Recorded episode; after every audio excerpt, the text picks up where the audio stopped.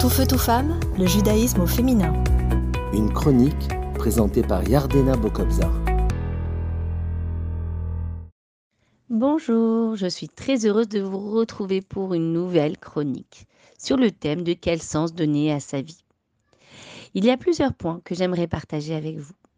Peut-être il vous est déjà arrivé d'avoir entendu les mots tu dois, c'est pour ton bien, ou bien il faut maintenant.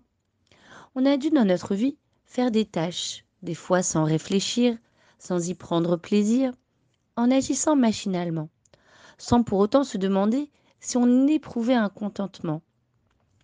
Il est important aujourd'hui de se poser la question qu'est-ce qui me ferait plaisir?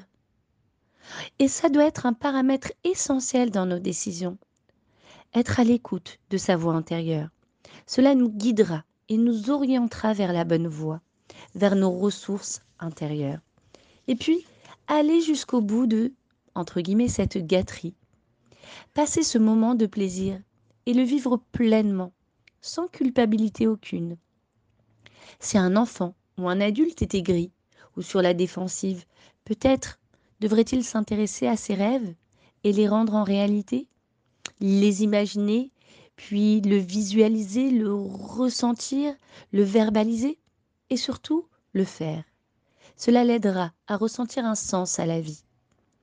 Mis à part le fait de vivre les moments de plaisir, il est primordial de s'intéresser à son système de besoins et de valeurs. Quelles sont les valeurs qui nous tiennent le plus à cœur? Les écrire sur papier pour qu'elles nous appartiennent?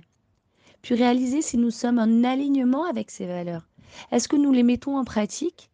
Est-ce que nous les mettons en avant au sein de notre famille? Reconnaître si nos besoins sont respectés. Est-ce que je me fixe un créneau dans ma semaine pour mes besoins, pour qu'ils fassent partie intégrante de ma routine?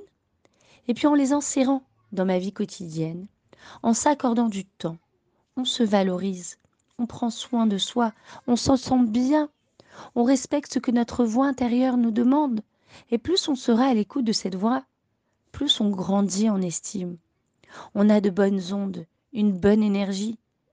Et puis, être en congruence avec son système de valeurs et de besoins donne un sens à notre vie, puisqu'on chérit ce qui est important à nos yeux. Le rabbi dit que pour être heureux et pour trouver un sens à sa vie, il faut nourrir son âme autant que son corps. Oui, nous avons besoin de nourrir notre âme, prendre du temps pour étudier notre histoire, nos lois, notre héritage, et puis la transmettre. Toujours continuer d'apprendre et de s'enrichir de connaissances. À très bientôt. Tout feu, tout femme, le judaïsme au féminin.